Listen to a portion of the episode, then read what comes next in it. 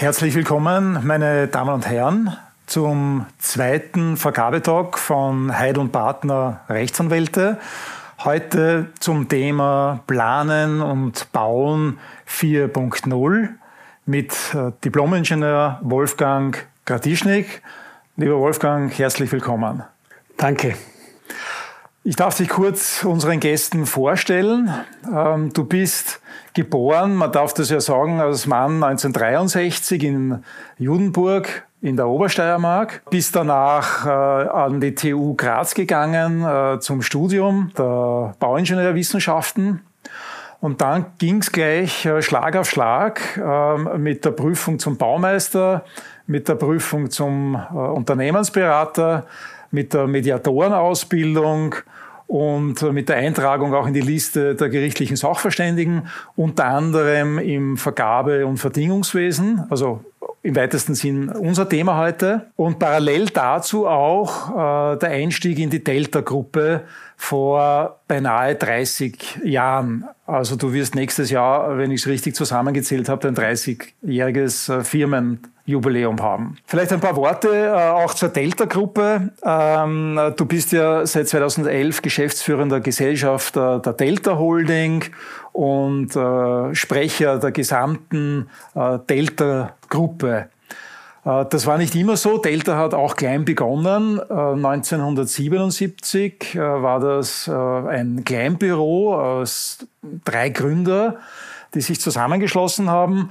Heute seid ihr zehn Partner ähm, die die Delta-Gruppe steuert. Ihr seid heute ein Unternehmen mit insgesamt neun Standorten, davon natürlich der Schwerpunkt in Österreich, aber darüber hinaus seid ihr auch in der Slowakei tätig, bis hin äh, nach äh, Tschechien und in die Ukraine. Ihr habt, äh, ihr seid personalmäßig stark gewachsen. Ihr habt heute rund 240 Mitarbeiter.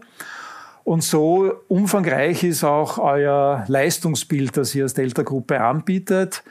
Ihr nennt euch selbst die Gebäudedenker und zeigt damit, dass ihr im Leistungsportfolio äh, Architektur, jetzt nochmals verstärkt durch den Zusammengang mit dem Büro Pozzetensek, Architektur abbildet, darüber hinaus Generalplanung, Baumanagement, aber auch eine starke IT-Komponente habt, ähm, äh, zuletzt äh, etwa die App Datenpool, die ihr euren Kunden zur Verfügung stellt, ähm, für ein noch besseres Projektmanagement, was das Sammeln und Verwalten von Daten anbelangt. Lieber Wolfgang, was ist äh, auf diesem beeindruckenden Weg in den letzten 30 Jahren, du persönlich, 40 Jahre Delta-Gruppe, was sind für dich persönliche Eindrücke, wo du sagst, ja, das sind Meilensteine, die mir das Gefühl gegeben, wir haben es geschafft, jetzt sind wir in der Liga, in der wir eigentlich immer sein wollten. Schön, diese Frage ist auch für mich gut, die spontan jetzt zu äh, rekapitulieren. Ich denke, der erste, das erste Highlight für mich war sicher der Eintritt in die Gruppe. Äh, das war ja ein kleines damaliges Architektur- und Generalplanungsbüro aus Wales.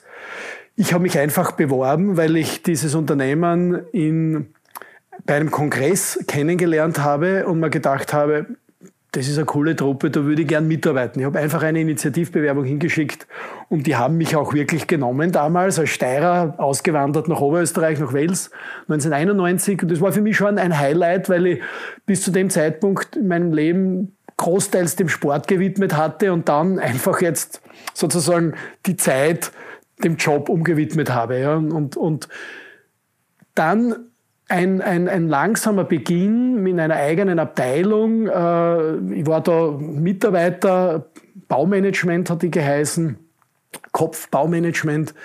Und äh, nach fünf Jahren wurde ein Tochterunternehmen draus. Und das Schöne war, es war für mich ein wichtiger Schritt, dass mein damaliger Abteilungsleiter gemeinsam mit mir die Geschäftsführung dort bekommen haben und ich quasi mit einem Schlag nach doch erst wenigen Jahren Berufspraxis äh, wurde, wurde mir ein, ein, ein eigenes Tochterunternehmen mit, mit ihm gemeinsam anvertraut. Da warst du so Mitte 30. Da war ich 33, richtig, ja. Ganz genau. Das, das, das, war, das war etwas, ich, ich glaube, da bin ich dann mit meinem Partner damals gemeinsam sehr gereift. Der war zwar nicht älter als ich, aber er war HTL-Ingenieur, hatte schon etliche Jahre mehr Praxis. Und der war einfach ein, ein super, eine super Persönlichkeit und hat, hat mich da auch sehr gut mitgenommen. Ich möchte wirklich sagen, er hat mich in der, der Phase auch gut mitgenommen, weil ja trotzdem eigentlich sein Mitarbeiter am Anfang war. Ja. Und dann hat sich aber es immer stärker, hat sich in der Mitte der 90er Jahre das Baumanagement in Österreich, also das, das, die Projektsteuerung entwickelt. Das hat es ja vorher so nicht gegeben. Wir waren da einer der ersten. Und mein Partner war, war stärker in Richtung Unternehmensberatung unterwegs. Wir haben speziell Bauunternehmen und Unternehmen des Nebengewerbes beraten im Bereich Bauorganisation, Baumanagement. Und ich bin immer stärker in den Bereich Projektmanagement eingestiegen und habe auch das Glück gehabt, diesen Schwung, der damals einfach begonnen hat, wo immer mehr Projekte mit Projektsteuerung, mit begleitender Kontrolle ausgeschrieben wurden, einfach den Schwung mitzunehmen. Das war, muss ich wirklich sagen, das äh, war einfach ein Glück. Ja, es ist nicht nur alles mein Verdienst gewesen, sondern ich habe auch Strömungen, die einfach da waren, gut aus, ausnützen auch können. Ja.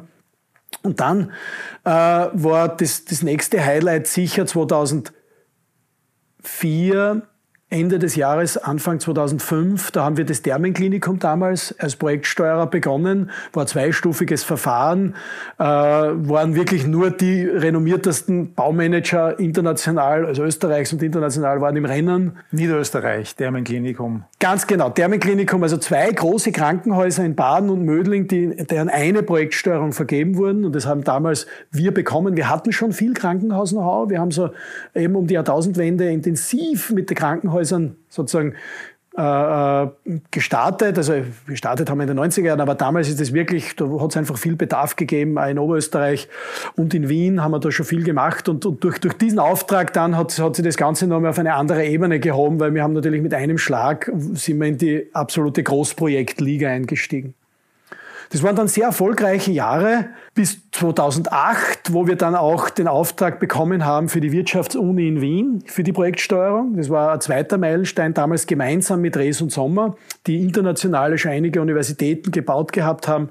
Und das war, würde ich sagen, noch einmal ein Meilenstein. Ich erinnere mich noch, da bin ich im Prater laufen gegangen und da habe ich sozusagen das so in mir Revue passieren lassen und da so wie du es formuliert hast, so war es auch in mir.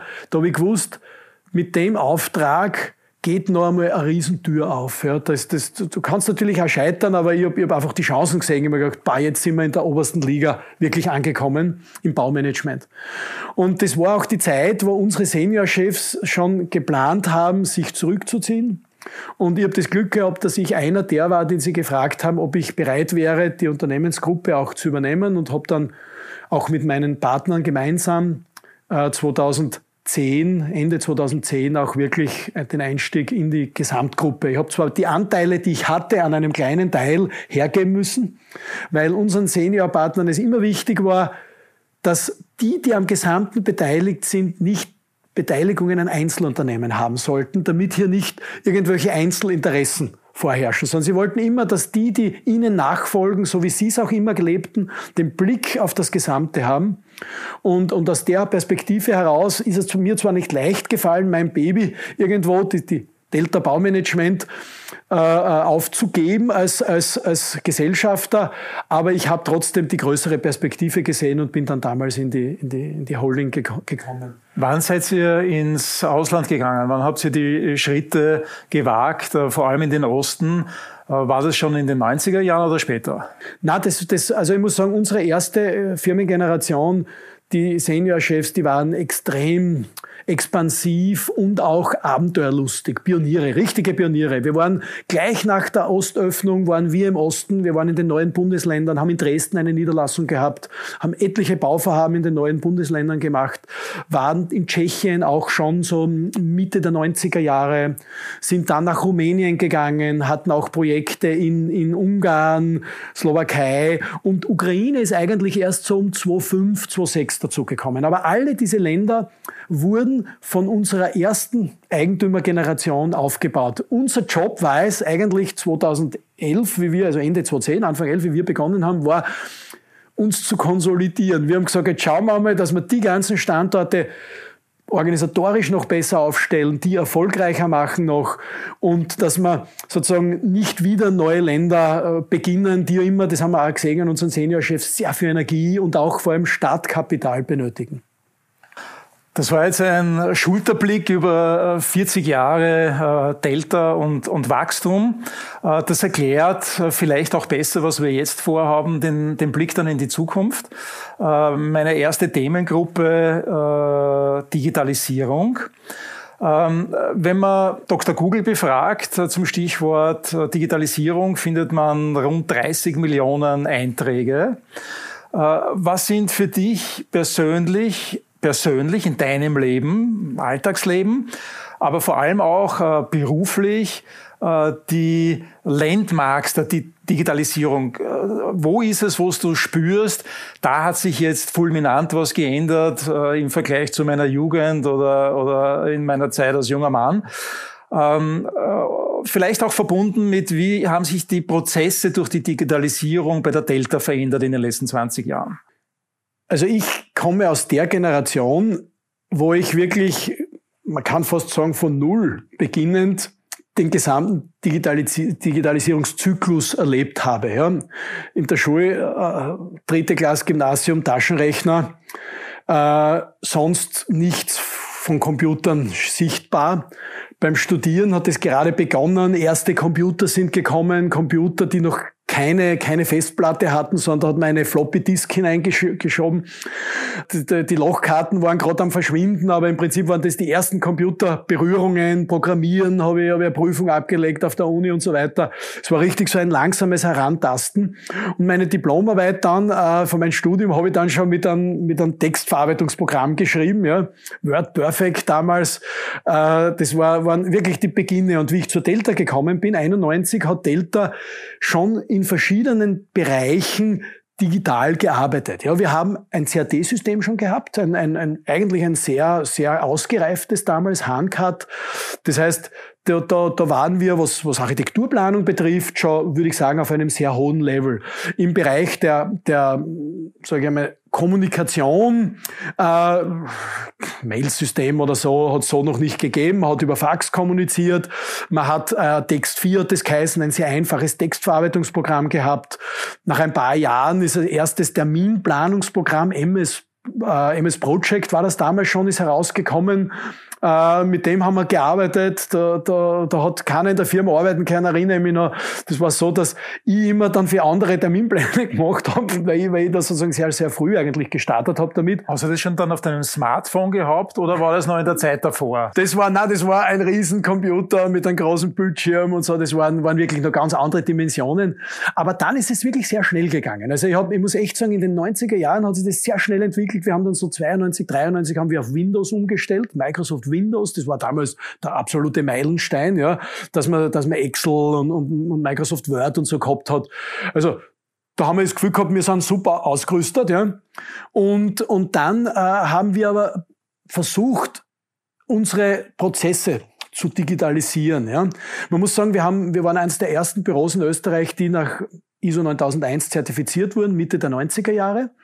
Und wir wollten das dann aber auch digital haben. Ja, wir haben gesehen, diese ganze, diese Ordner, die am Tisch stehen und immer wenn ein neues Formular rauskommt, dann muss in jedem Ordner das Formular raus und das andere rein und gesagt, das kann es nicht sein. Ja. Wir müssen das digital machen. Und haben dann begonnen, am Markt Anwendungen zu suchen und haben aber nichts geeignetes gefunden, wo wir das Gefühl gehabt haben, das wäre eine Software, die unseren Anforderungen genügt und haben damals aus dem Grund dann äh, mit, mit einem Softwarehersteller begonnen, quasi das selbst zu entwickeln, selbst zu programmieren. Auf, auf Lotus Notes Basis, äh, Teamwork Pro hat diese, diese Applikationsgeschichte geheißen. Und das haben wir schrittweise ausgebaut. Und dann war es aber so, dass, dass dieses Softwarehaus plötzlich nur mehr Großunternehmen betreuen wollte. Und, und unsere Betreuer sind dann zur, zur Disposition gestanden. Da ist darum gegangen, ja, entweder haben wir jetzt dann niemanden mehr, der uns betreut, oder wir übernehmen die Leute. Und dann haben wir einfach die Leute, die uns betreut haben, in unser Unternehmen genommen, haben eine eigene IT-Tochter gegründet und haben ab diesem Zeitpunkt, so um die Jahrtausendwende, begonnen, mit unserem eigenen Unternehmen unsere Software weiterzuentwickeln, zu verfeinern und dann auch auf den Markt zu bringen. Das ist jene IT-Einheit, äh, die ich einleitend erwähnt habe mit der Datenpool-App. Ganz genau. Gibt's also heute noch immer? Die gibt's heute noch immer, die ist super erfolgreich. Also die, die muss man wirklich sagen, auch wenn sie immer so in, in einer bauaffinen, mit Architekten, Bauingenieuren, Gebäudetechnikern, in einer bauaffinen Gruppe so ein bisschen, sage ich mal, der, ja, der Außenseiter von der, von der Dienstleistung war, äh, haben sie sich trotzdem sehr, sehr gut entwickelt, haben auch eine, eine gute Marktposition, was die, die, den sage ich mal, Verkauf ihrer, ihrer Dienstleistungen betrifft. Und haben mit uns eben den Entwicklungs, den, die Entwicklungsschritte sind sie weitergegangen. Damals war das Programm noch ein, ein, ein replikationsorientiertes Programm, nicht webbasierend. Und wir haben dann aber etwa um 2010 dann umgestellt auf ein webbasierendes Tool, so dass jetzt unser gesamtes Kommunikations- und Dokumentenmanagement und auch Planmanagement browserorientiert, webbasierend abgewickelt wird. Und ich glaube auch, dass das sozusagen der der Weg sein muss in der heutigen Zeit. Das war zur Jahrtausendwende so noch nicht abschätzbar. Da haben wir noch nicht gewusst, wird sich Internet so durchsetzen, dass überall auch ein Internetanschluss vorhanden sein wird. Ja, das hört sich für ein heute, das, hat sich wahnsinnig, ich meine, heute Internet ist immer und überall. Ja, aber das war damals, das war gerade so, so, so, der Start. Und, und da haben wir eher auf das Pferd gesetzt, das der Replikationsorientierung, dass man immer alle Daten mit hat und es spiegelt dann zwar im Hintergrund, wenn man online ist, aber wenn man nicht online ist, arbeitet man auch genauso weiter. Aber mittlerweile, es zeigt sich einfach, dass, dass, dass äh, die Entwicklung in, in Richtung Browserorientierung, die, die bessere und flexiblere ist, weil ich brauche keine Intelligenz mehr auf meinem Gerät, sondern ich brauche nur mehr eine, eine datenstarke Verbindung und dann hole ich mir meine Daten rein, die ich halt gerade brauche. Ist aber ein gutes Beispiel dafür, dass auch in der Digitalisierung, äh, wie in allen Bereichen, wo man innovativ ist, Versuch und Irrtum äh, zulässige Methode ist. Äh, man probiert halt was und äh, wird gescheiter. Ähm, du hast das Stichwort erwähnt, äh, Marktposition. Äh, ich möchte es äh, jetzt ein bisschen äh, von der Flughöhe nochmal raufbringen. Wenn wir uns über die letzten Jahrzehnte die Entwicklung nämlich ansehen, etwa bei den größten Unternehmen, die den höchsten Börsenwert haben, haben wir in den 80er Jahren ausschließlich Unternehmen aus der Automobilindustrie gehabt. Ja, ähm, in den 2000er Jahren waren das dann Unternehmen aus der Industrie, aus der Petroindustrie, aus der Chemie, aus dem Pharmabereich. In den 2020er Jahren sind die größten Unternehmen ausschließlich IT-Unternehmen. Wir kennen alle die Namen Google, Microsoft, Apple, Amazon etc. Äh, wo glaubst du, geht in den nächsten 10 bis 20 Jahren, ich weiß, es ist ein unglaublich langer Zeitraum, ähm, wo geht die Entwicklung hin und vor allem, welche Rolle spielt die Planungs- und Bauindustrie bei diesen ganzen Entwicklungen? Äh, werden äh, die Player vollkommen an den Rand gedrückt oder könnte es auch äh, für, diese, für diese Branche, für dieses Segment äh, eine Zukunft äh, geben, wenn sie mit den Großen spielen wollen? Also es gibt so diesen Spruch, alles, was digitalisierbar ist, wird digitalisiert werden. Und wir wissen zwar, dass wir in der Baubranche, was sage ich mal, den Standard, die Durchdringung der Digitalisierung betrifft, dass wir nicht Vorreiter sind. Wir, wir wissen aber, dass wir auf einem guten Weg sind, hier äh, Meter gut zu machen und hier auch in der Digitalisierungsdurchgängigkeit äh, uns unsere Erfolge einzufahren. Und man muss sagen, jedes Bauprojekt hat ja, durchläuft ja, oder jedes Gebäude durchläuft ja verschiedene Phasen. Planung, Errichtung, Betrieb, wenn man es jetzt in die groben Blöcke äh, äh, setzt. Es ist einfach das Gebot der Stunde, eine, eine, ein digitales Abbild eines Gebäudes, egal ob es jetzt ein Gebäude ist, das noch nicht dasteht und das ich neu kreiere oder ob es ein Bestandsgebäude ist, aber ein digitales Abbild eines Gebäudes zu schaffen. Das heißt, die, diese Entwicklung, dieser digitale Zwilling, das, um die, der, der Weg wird einfach dorthin führen und der, der digitale Zwilling hat halt verschiedenste Ausprägungen. Das kann ein einfaches 3D-Modell sein und kann aber auch eine, eine, eine, eine, ein Datenbank sage ich einmal, Modell sein mit einer, mit einer irrsinnigen Intelligenz, mit nicht nur den ganzen Materialeigenschaften und so weiter, sondern auch mit, mit äh, Betriebsdaten, kommunizierend mit den Sensoren im Gebäude und so weiter. Das heißt, die Entwicklung aus meiner Sicht wird sehr stark dorthin gehen, dass digitaler Zwilling und reales Gebäude, Stichwort Internet of Things, kommunizierende Gefäße sind und, und wir einfach jetzt als Planer Voraussetzungen dafür schaffen müssen, dass das auch sozusagen gelebt werden kann. Und natürlich wird in der Richtung äh, wird es auch Veränderungen geben von, sage ich mal, sehr personenorientierter Herstellung in Richtung Roboterherstellung. Das ist, ist eine logische Konsequenz aus dem Ganzen. Ja, weil wenn ich einen digitalen Zwilling habe, ist die Umsetzung, auf dass ein Roboter diesen digitalen Zwilling auch baut, sage ich mal, nicht mehr so unerreichbar. Ja. Jetzt möchte ich aber vielleicht noch eine Stufe weitergehen. Ähm, ein Charakteristikum äh, der Digitalisierung ist auch, dass es bis zu einem gewissen Grad eine Branchenauflösung gibt oder positiv formuliert eine Branchendurchdringung. Was meine ich damit? Also ähm, die Hersteller von Smartphones machen plötzlich auch Bankgeschäfte. Oder Eisenbahnunternehmen vermieten auch Mietwagen um als Gesamtmobilitätsanbieter die letzte Meile auch mitzunehmen. Wo wären vielleicht schon in der Vergangenheit, aber vielleicht noch interessanter in der Zukunft, Ansätze, wo die Planungs- und Bauindustrie plötzlich mit ganz überraschenden, branchenübergreifenden Geschäftsmodellen reüssieren könnte? Also aus meiner Sicht äh, gibt es da einige, die jetzt schon so langsam zu, zu leben beginnen. Also die ganze gesamte Digitalisierung von Bestandsgebäuden ist so etwas. Ja. Äh, gibt Startups, die Papierpläne in intelligente digitale Modelle umsetzen, ja, in Form der künstlichen Intelligenz, wo das Programm auch selbstlernend ist. Ja. Zum Beispiel ein, ein möglicher Ansatz, ja, was, was, was Entwicklungen hingeben kann.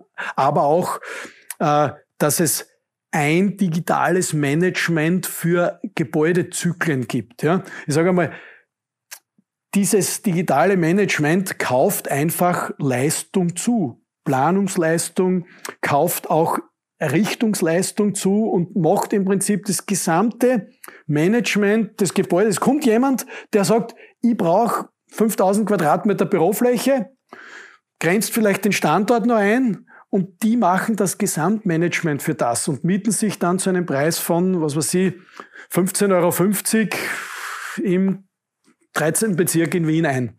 Das heißt, ich glaube schon, dass hier noch viel Potenzial nach oben ist. Ich merke auch, dass einzelne Unternehmen der Branche, die hier Vordenker sind, Vorreiter sind, versuchen hier sich digital aufzurüsten. Diesen Gesamt, diese Gesamtplattform erkenne ich im Moment noch nicht.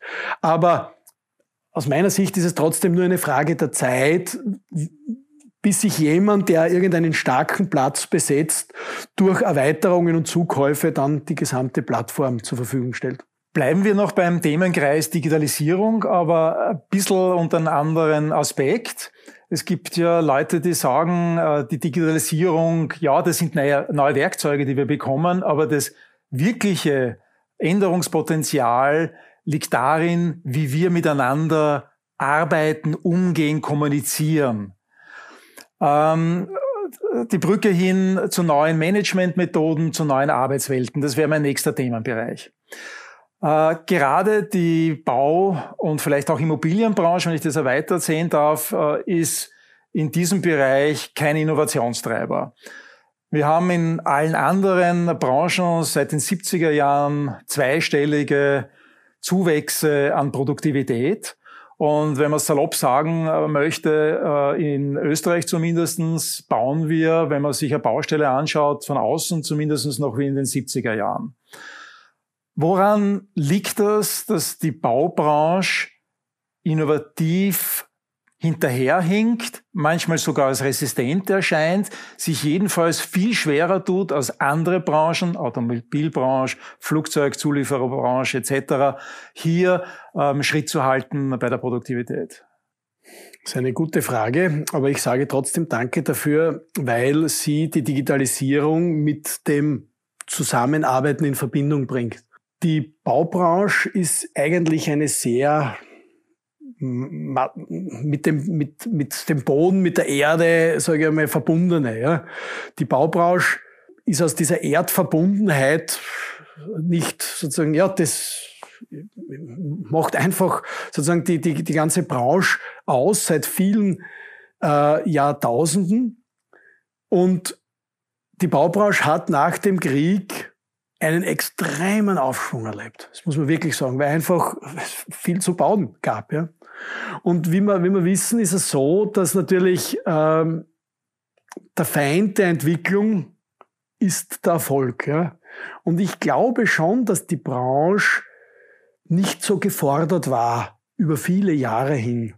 Und dann, wie es enger geworden ist, die Branche halt eher versucht hat, über, sage ich einmal, andere Methoden, sich ihre Erfolge zu, zu holen und, und weniger halt über, über, über große Innovationen. Faktum ist aber, dass Digitalisierung und Zusammenarbeit zusammengehören. Und wir achten müssen, dass wir jetzt nicht diesen Digitalisierungsrückstand dazu nutzen, nur die Digitalisierung im Fokus zu haben und dabei zu vergessen, dass Digitalisierung und Zusammenarbeit zwei kommunizierende Gefäße sind. Das heißt, meine Erfahrungen zeigen sehr stark, wenn ich in der Digitalisierung Weiterentwicklung möchte, dann muss ich auch die soziale, das soziale System, die soziale Interaktion stärken.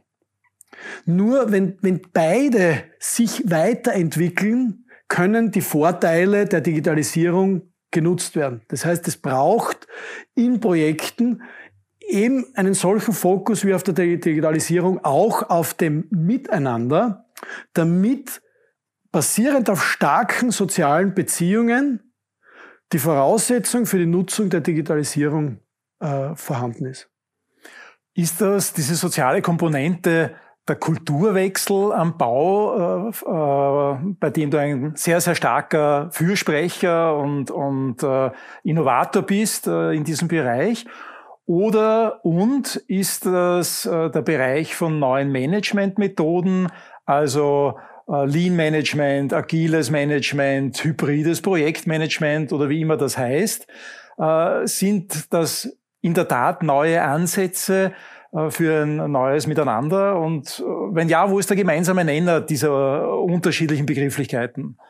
Ähm, Kultur ist für viele nicht greifbar.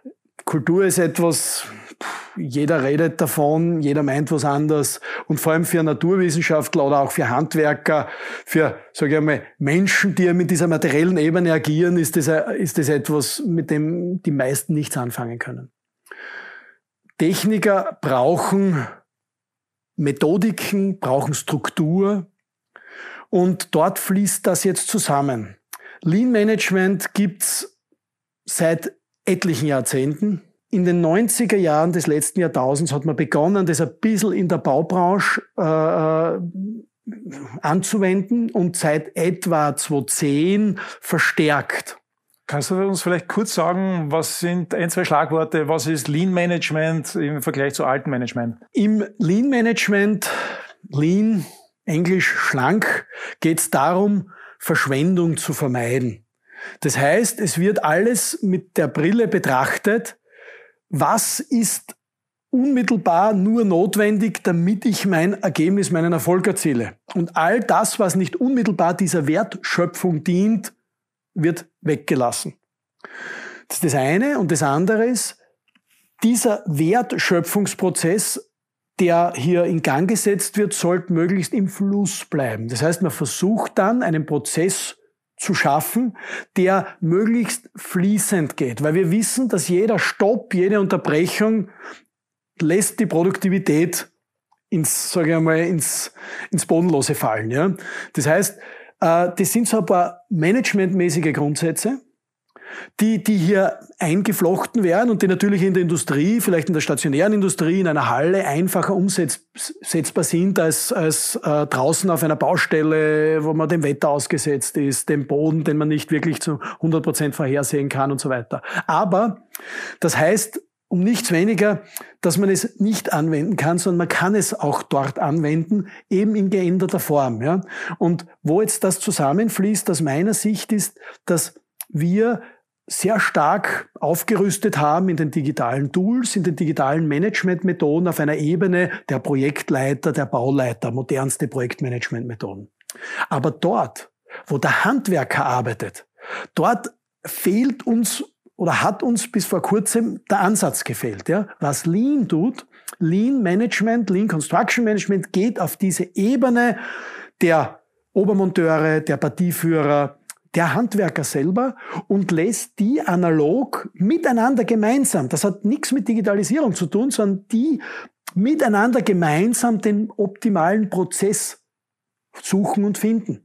Das heißt, der Prozess wird nicht hierarchisch von oben drüber gestülpt und, und, und wird dann aber den Umständen auf der Baustelle nicht gerecht und diesen Änderungen auch, die ständig notwendig sind, sondern wird den aktuellen Anforderungen gerecht. Und die Leute auf der Baustelle arbeiten damit, ja. Gefällt mir gut. Bleiben wir nochmal bei dem Mikrokosmos jetzt, der ganz wesentlich ist. Äh, gehen wir vielleicht auf den einzelnen Mitarbeiter. Ähm, mir hat ein äh, Geschäftsführer eines großen Planungsbüros gesagt, wenn bei ihm ein Mitarbeiter reinkommt und von Work-Life-Balance spricht, dann schmeißt er ihn raus. Weil der Begriff Work-Life-Balance suggeriere, so dieser Geschäftsführer, äh, dass dort, wo gearbeitet wird, nicht Leben stattfindet oder das Leben und Arbeiten in einem unauflösbaren äh, Widerspruch steht. Äh, wieso hat er Unrecht? Ich würde gar nicht sagen, er hat zwangsläufig Unrecht. Ich würde einfach sagen, dass es gilt zu respektieren, dass jeder Mensch eine andere Beziehung zur Arbeit hat und auch eine andere Beziehung zu dem, was um die Arbeit in seinem Leben herum passiert. Ja? Ähm, ich, was, was ich glaube, was, was wir als, als Unternehmer gefordert sind, wir sind gefordert, Umfelder, Umwelten zu schaffen, Arbeitswelten zu kreieren, wo sich möglichst viele Menschen und Bauen ist einmal Teamarbeit. Da braucht mehrere Menschen, verschiedene Professionen dazu, wo diese Menschen miteinander möglichst gut zusammenarbeiten können, produktiv sein können. Das heißt, ich würde mir jetzt gar nicht äh, anmaßen zu sagen, der Begriff Work-Life-Balance ist falsch oder richtig, sondern ich würde sagen, wir sind aufgerufen als Unternehmer, Welten zu schaffen, wo unsere Mitarbeiter gerne hingehen und gerne mit anderen gemeinsam wirken und nicht sagen, am liebsten wären wir fünf Tage Homeoffice in der Woche. Wir kommen zum dritten Themenkreis. Ähm, eine Diskussion äh, im Bereich Planen, Bauen ohne das Nachhaltigkeitsthema ist unvorstellbar. Daher unser dritter Schwerpunkt. Bitte da drei kurze Antworten auf die Frage, was ist der Beitrag der Immobilienindustrie, der Bauindustrie dazu, dass wir in Österreich auf dem Weg sind, 2040 CO2-neutral zu sein, europaweit 2050. Was sind in diesem Bereich die drei wichtigsten Ansätze, Beiträge? Ich meine, einer der wichtigsten Ansätze, der aber noch verstärkt werden muss, äh, ist ein Regulativ von äh, staatlicher Seite, die bonifiziert, wenn jemand ökologische Baustoffe verwendet. Wenn jemand ein energetisches System bei einem Gebäude schafft, das CO2-neutral ist zum Beispiel. Das heißt, hier muss es eine klare Orientierung von öffentlicher Seite geben und eine Unterstützung von Bemühungen. Weil faktisch leben wir, leben wir jetzt noch in einer Welt, wo die Industrie nicht in der Lage ist, gleichpreisig ökologische Produkte anzubieten und der, der nachhaltig baut, in der Regel teurer baut. Ja. CO2-Steuer, das Stichwort. Genau. Ich, ich, Steuer ist immer was Negatives. Ich würde versuchen, es umzu, umzudrehen. Anreizsysteme. Anreizsysteme. Das wäre wär mir sympathischer, sage ich. Punkt eins. Ja. Punkt zwei. Ähm, ich glaube auch, der zweite, der zweite Punkt ist das, was wir ja gemeinsam äh, auch betreiben mit, der, mit dem Verein EG Lebenszyklus. Das ist, wir, wir müssen schauen, dass wir Bewusstsein schaffen. Bewusstsein bei Bauherren, aber auch in der gesamten Branche, nämlich, dass ein Gebäude mehr ist als nur Planung und Bau, sondern dass ein Gebäude einen Lebenszyklus hat. Und über diesen Lebenszyklus hinweg müssen sowohl die Kosten als auch die Emissionen minimiert werden. Ja? Und, und, und aus, dieser, aus diesem Gesichtspunkt heraus wird nicht nur unsere Profession aufgewertet, weil wir ja Teil eines viel größeren sind, sondern es werden auch Entscheidungen anders gefällt werden, weil man weiß, dass meine Entscheidung, die zwar jetzt vielleicht etwas einspart, aber allalong dann viel mehr kostet im Betrieb, weil die Energiekosten höher sind zum Beispiel. Hast du noch einen dritten, letzten Vorschlag für uns? Ja, ich würde die Verbindung der Nachhaltigkeit mit der Digitalisierung sehen. Durch die Digitalisierung ist es uns viel besser möglich, die Konsequenzen unseres Tuns schon frühzeitig durch Simulationen, auch im digitalen Zwilling, auszudrücken. Zu sehen, wenn ich so plane, dann generiere ich diese Ökobilanz zum Beispiel. Das heißt, ich kann im, durch Nutzung des Digitalisierungsbereichs Gebäude besser optimieren, aber ich kann auch Gebäude im Zusammenspiel mit dem Betrieb optimieren, weil wir ja jetzt oft die Situation haben, ein Gebäude ist super geplant, aber das, was sich die Planer gedacht haben, wird so im Betrieb nie realisiert und nie umgesetzt. Und die, deswegen sind die Emissionen zum Beispiel oder der Energieverbrauch dann viel höher. Das heißt, die Verbindung der oder die Möglichkeiten der Digitalisierung optimal nützen, um Auswirkungen des Gebäudes auf Ökologie auch auszudrücken und damit bessere Entscheidungen zu treffen. Damit ist dir der Brückenschlag gelungen zu unserem ersten Thema, Digitalisierung. Danke. Äh, wir sind jetzt mit den drei großen Blöcken mal durch. Ich hätte jetzt noch drei kleine Zusatzfragen und bitte dich da um äh, kurze Antworten. Die erste Frage betrifft äh, das letzte große Thema Nachhaltigkeit, aber im persönlichen Bereich. Ich weiß, dass du ein Mensch bist, der im persönlichen Leben äh, so lebt, wie du es auch nach außen vertrittst. Äh, du fährst mit dem Fahrrad, äh, nämlich nicht nur kurze Distanzen, sondern auch weitere Distanzen zu Besprechungen. Du, du ernährst dich sehr bewusst. Ähm, wo in deinem persönlichen Leben sagst du, dass diese Ansätze, die ja auch Verzicht bedeuten, schon ein bisschen wehtun? Also wo tut grün Leben auch ein bisschen weh? Also ich empfinde das so nicht ich, ich, ich, hab, ich mache das aus innerster Überzeugung. Mir schmeckt ein Dinkelweckerl einfach besser als ein Semmel. Es, das, das ist so, ja. Für mich, für mich ist das keine, keine Bestrafung und kein Verzicht. Ich sage es ganz klar. Für mich ist es auch teilweise durch mein Alter und durch meinen sozusagen sehr anstrengenden Lebenswandel. Ich arbeite halt einfach sehr viel, weil, weil mich die Arbeit auch, auch sehr erfüllt. Und, und ich komme aus dem Sportlereck. Ich weiß, man isst, was man isst. Ich weiß, dass, dass ich bei dem, was ich zu mir nehme, einfach auf Hochwertigkeit achten muss. Und deswegen ist auch das für mich eine innerste Überzeugung. Einfach, ich, ich schaue, dass ich mich gesund ernähre, dass ich meine, auf meinen Körper achte, weil mein Körper ist letztlich das, was ich hier, was mir die Chance gibt, hier zu wirken. Wenn ich den Körper nicht habe, dann kann ich in der Welt nicht wirken. Das heißt, ich muss auf meinen Körper achten, so gut es halt geht. Äh, auch wenn ich zugeben muss, dass ich äh, mich noch nicht mit dem Altern angefreundet habe. Spielt hinein in die nächste Frage. Ähm, es geht eine Diskussion zwischen uns nie ohne Sport ab. Das ist auch etwas, was uns äh, sehr, sehr schön verbindet. Ähm, deine Sportart, die du gewählt hast, ist der Orientierungslauf. Und da hast du österreichweit sehr hohes Niveau erreicht. Ähm, was ist äh, das Charakteristikum gerade dieser Sportart, des Orientierungslaufes, der dir im beruflichen Leben da und dort weitergeholfen hat? Also ich betreibe, äh, Stefan, wie, wie, du ja weißt, also ich betreibe den Sport wirklich seit ich acht, neun Jahre alt bin, habe es wirklich sehr, sehr intensiv betrieben, war ja auch eine Zeit lang auf der Heeresport- und Nahkampfschule und habe das quasi als Profisportler ausgeübt. Ich habe im Sport gelernt zu verlieren. Ich bin ehrgeizig und möchte nicht gern verlieren, aber du weißt, es gehört einfach dazu. Und das Wichtige, du musst, also erstens, es gibt immer einen Morgen. Wenn du heute verlierst, dann kann es morgen schon anders sein.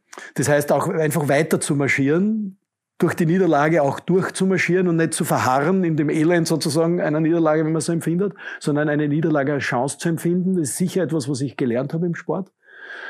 Ich habe auch gelernt, es zählen Resultate. Also ich merke, ich bin ein Mensch, äh, ich, ich messe mich nach Ergebnissen und Resultaten. Ja, und, und, und, und das ist aber auch das, was du brauchst. Du musst bei einem Ausschreibungsverfahren, du musst eine Top-Performance bieten, dass du gewinnst. Ja. Eine Silbermedaille bei einem Vergabeverfahren ist so viel wie nichts wert. Ja. Und du, du musst einfach noch nach Perfektion streben. Ja. Das kommt auch im Sport. Das ist auch im, im entscheidenden Augenblick, musst du im Sport eine Top-Performance bieten, sonst kannst du nicht ganz vorne sein. Ja. Und wieso gerade Orientierungslauf und nicht Badminton oder Squash? Also ich glaube deshalb, also ich bin, ich würde mir als Mensch als eine sehr, sehr ganzheitliche Persönlichkeit sehen im Sinne von, mir interessiert sehr viel, äh, musisch und sportlich und, und, und, und auch naturwissenschaftlich, aber sehr breites Interessenspektrum. Und ich bin aber trotzdem ein Kind in mir geblieben. Ja? Und Orientierungslauf vereint eine Vielfalt. Es ist immer Abenteuer im Wald, es ist immer etwas anderes, immer was Neues, immer andere Bedingungen. Es ist jedes Mal das Finden eines Kontrollpostens ist wie Ostereier suchen. Ein inneres Gefühl, ein Kind, ein kindliches Lachen, wenn man den Posten ohne Suchen gleich findet. Und es ist die Kombination von Körper und Geist, die mir jetzt sehr gut tut, äh, auch, auch wenn ich abschalten will dann nehme ich mir eine Karte, zeichne mir Kontrollpunkte ein, fahre dorthin und da ist nichts ausgesetzt in der Natur. Ich laufe einfach für mich selber diese Kontrollpunkte ab und kann wirklich abschalten. Und das ist leichter, als wenn ich nur in den Prater laufen gehe und einfach nur immer sozusagen die, die Hauptallee vor mir sehe und deshalb ständig die Dinge vom Job kommen. Im Orientierungslauf, da gelingt es mir wirklich einzutauchen in die Welt der Karte, des Kompasses und der Natur. Letzte Frage. Ähm, was geht einem Steirer Bur nach 20 Jahren Wien noch immer ab in Wien? es gibt ja nicht umsonst das Lied von SDS IWH. Ähm, ich wollte in die Welt hinaus ich habe gewusst, dass in der Obersteiermark, und ich komme halt aus einer Industrieregion, die ja immer schon gegrieselt hat, äh, ich habe dort nicht meine Zukunft gesehen. Ich wollte hinaus, habe aber nicht vorgehabt, nach Wien zu gehen. Das war mir dann doch ein bisschen zu mutig. Bin dann aus, aus halb beruflichen und privaten Gründen nach Wien gekommen. Aber ich kann jetzt aus der Wiener Perspektive heraus die Steiermark mit ihrem extrem hohen Lebensgefühl, Lebenswert, muss man sagen, super Landschaft, freundliche Menschen, gutes Essen. Also das kann ich extrem genießen und man muss auch sagen, ich wohne in Wien neben dem Prater, neben dem Wald. Ich hätte, ich würde es nicht schaffen, in Wien im fünften oder sechsten Bezirk oder, oder in der, der Gegend zu wohnen. Ich brauche schon die Nähe, so dass ich mit, dem, mit einem Schritt schneller mal abtauchen kann in die, sage ich einmal, in die Natur ein kleines Stück des grünen Herzens äh, auch gerettet in, den, in den Prater. Lieber Wolfgang, herzlichen Dank, dass du mit mir den zweiten Vergabetalk gemacht hast. Und Sie, meine Damen und Herren, herzlichen Dank, dass Sie uns zugeschaut, begleitet haben. Und wir werden Sie über Themen und Datum unseres dritten Vergabetalks zeitgerecht informieren. Vielen Dank. Auf Wiedersehen. Danke für die Einladung.